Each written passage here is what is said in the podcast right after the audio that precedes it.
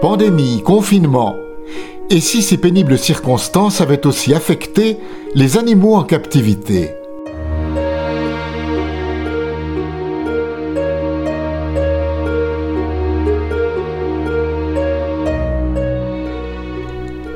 Comme les théâtres, les stades, les restaurants et autres musées, les jardins zoologiques ont-ils souffert de la Covid-19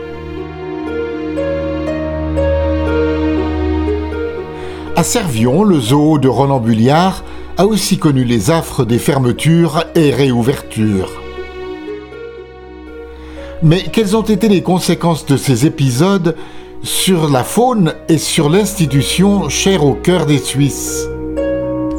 Alors je dirais pour l'entreprise, c'était quelque chose d'assez nouveau parce que le zoo a 47 ans cette année et pendant 46 ans, il n'y a jamais eu un seul jour de fermeture, que ce soit Noël, Nouvel An et toutes les fêtes, le zoo était ouvert. Donc là, euh, côté financier, euh, était quand même assez lourd quand même.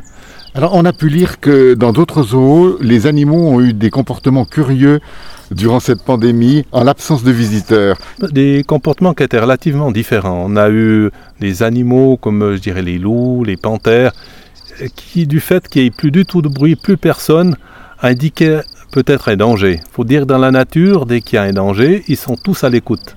Vous avez les oiseaux qui écoutent, vous avez un peu tous les mammifères qui sont là. Et à un moment donné, il n'y a plus de bruit jusqu'à ce qu'il y ait l'attaque peut-être d'un prédateur ou quelque chose comme ça. Et du fait que là, il n'y avait pas de bruit, je pense que ça les, ça les perturbait, ça les stressait un peu, se dire mais qu'est-ce qui va se passer? Mais alors c'est revenu assez vite à la normale, je dirais au bout de quelques jours, je dirais une semaine. Les, animaux ont une grande faculté d'adaptation et ils ont très vite compris que ça représentait pas un danger, mais que la situation allait changer. Mais par contre, je dirais les primates où il y a beaucoup d'interaction avec le public, alors pour eux, ça a été vraiment plus dur. Donc là, on a mis beaucoup d'énergie, des gardiens les, qui s'en occupent, on, fait des jeux avec, on cachait la nourriture, on modifiait beaucoup de choses dans l'enclos aussi pour qu'ils découvrent. Et le temps qu'ils passent à découvrir, ben, ça les occupe. quoi. Ça, ça enlève un peu le stress du fait que tout d'un coup, ils ne voient plus personne. Alors moi, en tant que visiteur, j'ai l'impression de venir au spectacle quand je viens voir vos singes. On peut dire que je suis aussi de spectacle pour eux Mais c'est sûr. C'est sûr, ah oui, ah oui c'est certain que ça les occupe vraiment beaucoup. D'un coup, il y a de l'interactivité avec un enfant. L'enfant met sa main contre les vitres, le petit singe vient mettre sa main à l'intérieur, mais contre la main de l'enfant. Puis ça, ben, ça amuse l'enfant, les gens viennent regarder. Je trouve que ça dynamise un peu.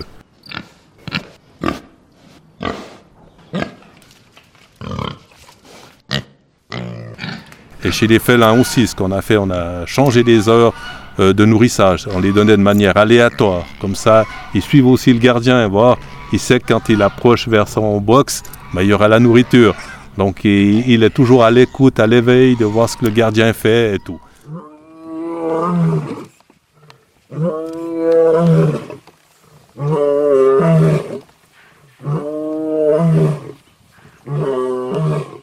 Pour les fauves, d'où vous viennent les, carcasses d'abattoirs alors effectivement, c'est des abattoirs me signalent quand ils ont de la viande qui serait impropre à la consommation humaine, mais qui est bonne suite aux analyses, ils peuvent dire qu'elle est bonne pour les animaux.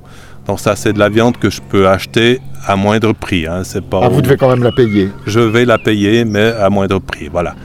Et puis autrement, j'ai des agriculteurs qui me, qui me contactent quand ils ont du bétail qui est accidenté et puis qui ne peut pas aller à l'abattoir. Donc euh, pour éviter qu'il soit à l'écarissage, ils me téléphonent, puis là je vais chercher cet animal. Où stockez-vous toute cette viande? Alors on a des, des, chambres froides et puis un congélateur, vraiment un très grand congélateur où j'ai la possibilité de mettre une quinzaine de vaches à l'intérieur. Une quinzaine de vaches entières dans votre congélateur? Voilà, exactement. C'est pas un, il faut utiliser ça pour les vaccins. c'est pas un congélateur pour qu'on trouve pour les ménages. Hein. C'est une autre dimension. Oui. Donc, durant cette pandémie, vous n'avez pas été à court de moyens pour nourrir les bêtes Non, on n'a pas été à court de moyens. Mais on a reçu un très grand soutien populaire quand même des gens nous ont contactés en disant on aimerait bien vous aider, qu'est-ce qu'on peut faire? Mais mettez un numéro de compte sur votre site, qu'on puisse vous faire des petits. Alors c'était des sommes modiques, mais additionnées, malgré tout, ça nous a quand même fait un petit montant qui nous permet aussi, ben, comme vous dites, pour acheter la nourriture. Il y a la viande, même faut du foin, faut des fruits, faut des légumes, faut des insectes. Euh, voilà. Donc euh, tout ça, ça coût malgré tout. Hein. C'est pas... Or les fruits, c'est des retours de magasin, mais pas tout, il y a des choses que je dois quand même acheter.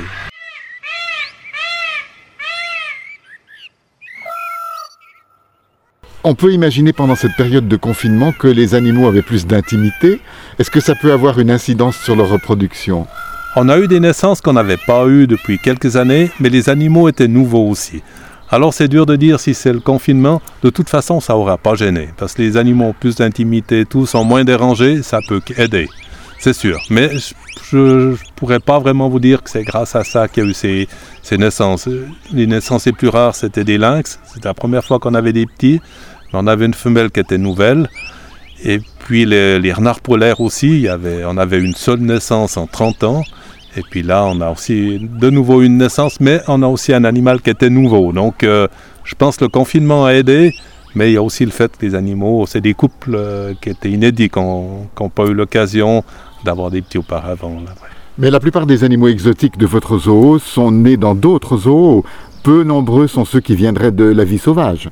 Oui, en principe, les parcs zoologiques ne prennent plus du tout dans la nature, et ça depuis bien longtemps, oui. Donc quand vous avez des petits, vous pouvez les transmettre à d'autres zoos et eux-mêmes vous en échangent. Voilà, exactement, c'est ce qui se passe.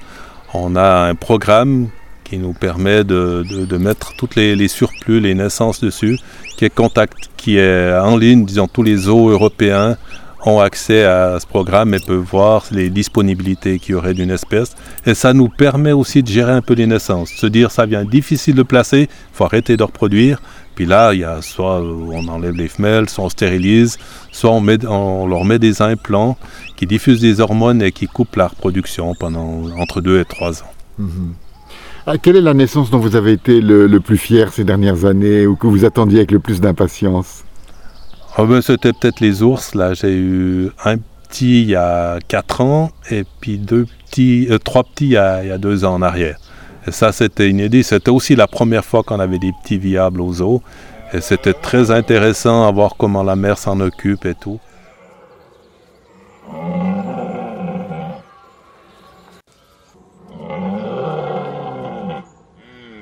La mère va les garder à peu près deux ans.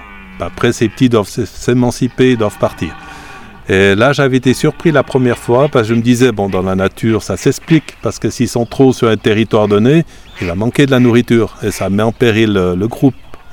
Et je me disais, en captivité, il n'y a pas cette problématique, donc peut-être qu'elle pourra rester 3 voire 4 ans avec sa mère. Là, c'est une petite femelle en l'occurrence. Et il s'est avéré que vers l'âge de 2 ans, du jour au lendemain, la mère ne voulait plus la petite avec. Donc elle l'attaquait assez violemment pour lui dire de partir. Et ça, ça m'a fait mal au cœur parce que la petite, les premiers jours, elle ne comprenait pas ce comportement. Le lundi, la mère la protégeait, le mardi, elle la chassait.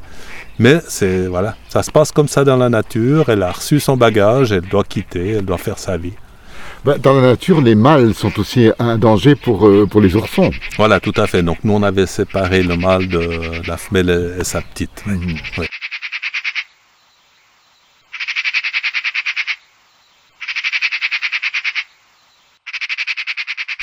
On a des lions historiquement depuis le début du zoo, mais il nous restait qu'une femelle qui avait, ben, qui à l'âge de 23 ans, on a dû endormir, elle était vraiment en fin de vie. Et puis là, on avait envie de retrouver un couple, d'avoir un jeune couple de lions. on a trouvé, euh, ben, on s'est approché d'un coordinateur d'espèces qui nous a indiqué les animaux qui seraient compatibles pour venir à, Servion. Donc on a reçu un mâle d'Allemagne et puis une, femelle qui venait du Danemark. Mais ça a été très très compliqué parce qu'on avait deux caractères totalement différents. Un mâle qui était très agressif et une femelle très craintive. Et il a fallu à peu près sept mois pour les réunir. Et là, on a été vraiment par étapes et puis au bout de ces mois, on a réussi à les réunir. Actuellement, ils sont vraiment tranquilles, les deux. Ils jouent la journée ensemble et tout. c'est superbe. On peut s'attendre à un flirt printanier? Ah, C'est un peu tôt. elle, aura deux ans. Je pense qu'elle sera mature euh, d'ici une année, une année, une année de bien. On aimerait avoir du petit panda, du panda roux, voilà. Ça, c'est un des projets qu'on a. Ce sera, je pense, le dernier animal qu'on va recevoir au zoo. Après, ça pourrait être du, changement d'espèce, mais pas de nouveaux animaux.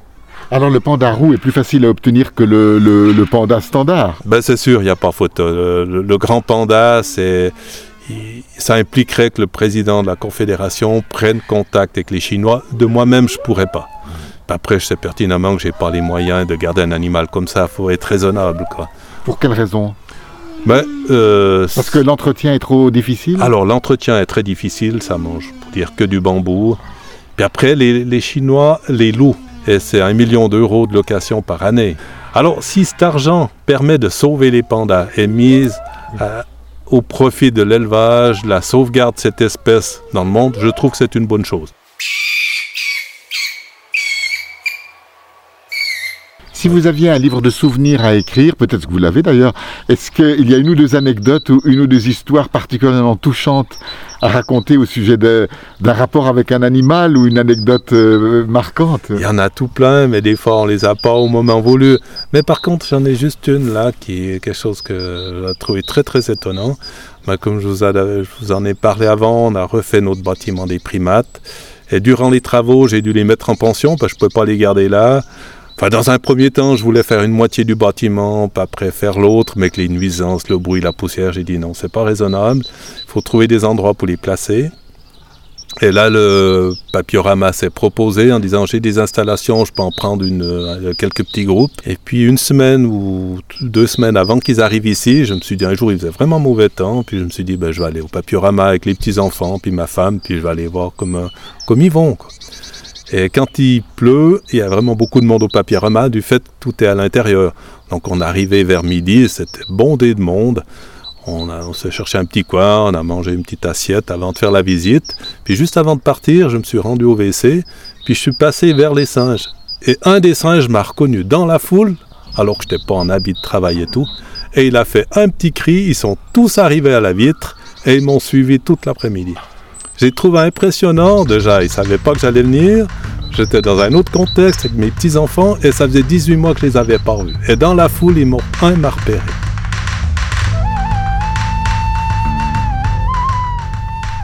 À une époque où de plus en plus de gens euh, se préoccupent de la condition des animaux sauvages, quel est finalement le but d'un zoo?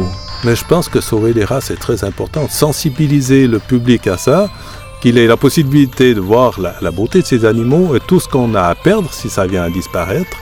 Et les zoos ont joué quand même un grand rôle dans plusieurs espèces qui ont pu être réintroduites du fait qu'à un moment donné, il n'en restait plus que dans les parcs zoologiques. Je prends le bison d'Europe, il n'en restait plus que dans les zoos. Il avait totalement disparu de la nature. On a pu recréer des, troupeaux et actuellement en Pologne, en forêt de Bielowieża, il y a une population de, bisons d'Europe qui aurait totalement disparu s'il n'y a pas eu des spécimens en parc. Je pense qu'on a un rôle important à jouer.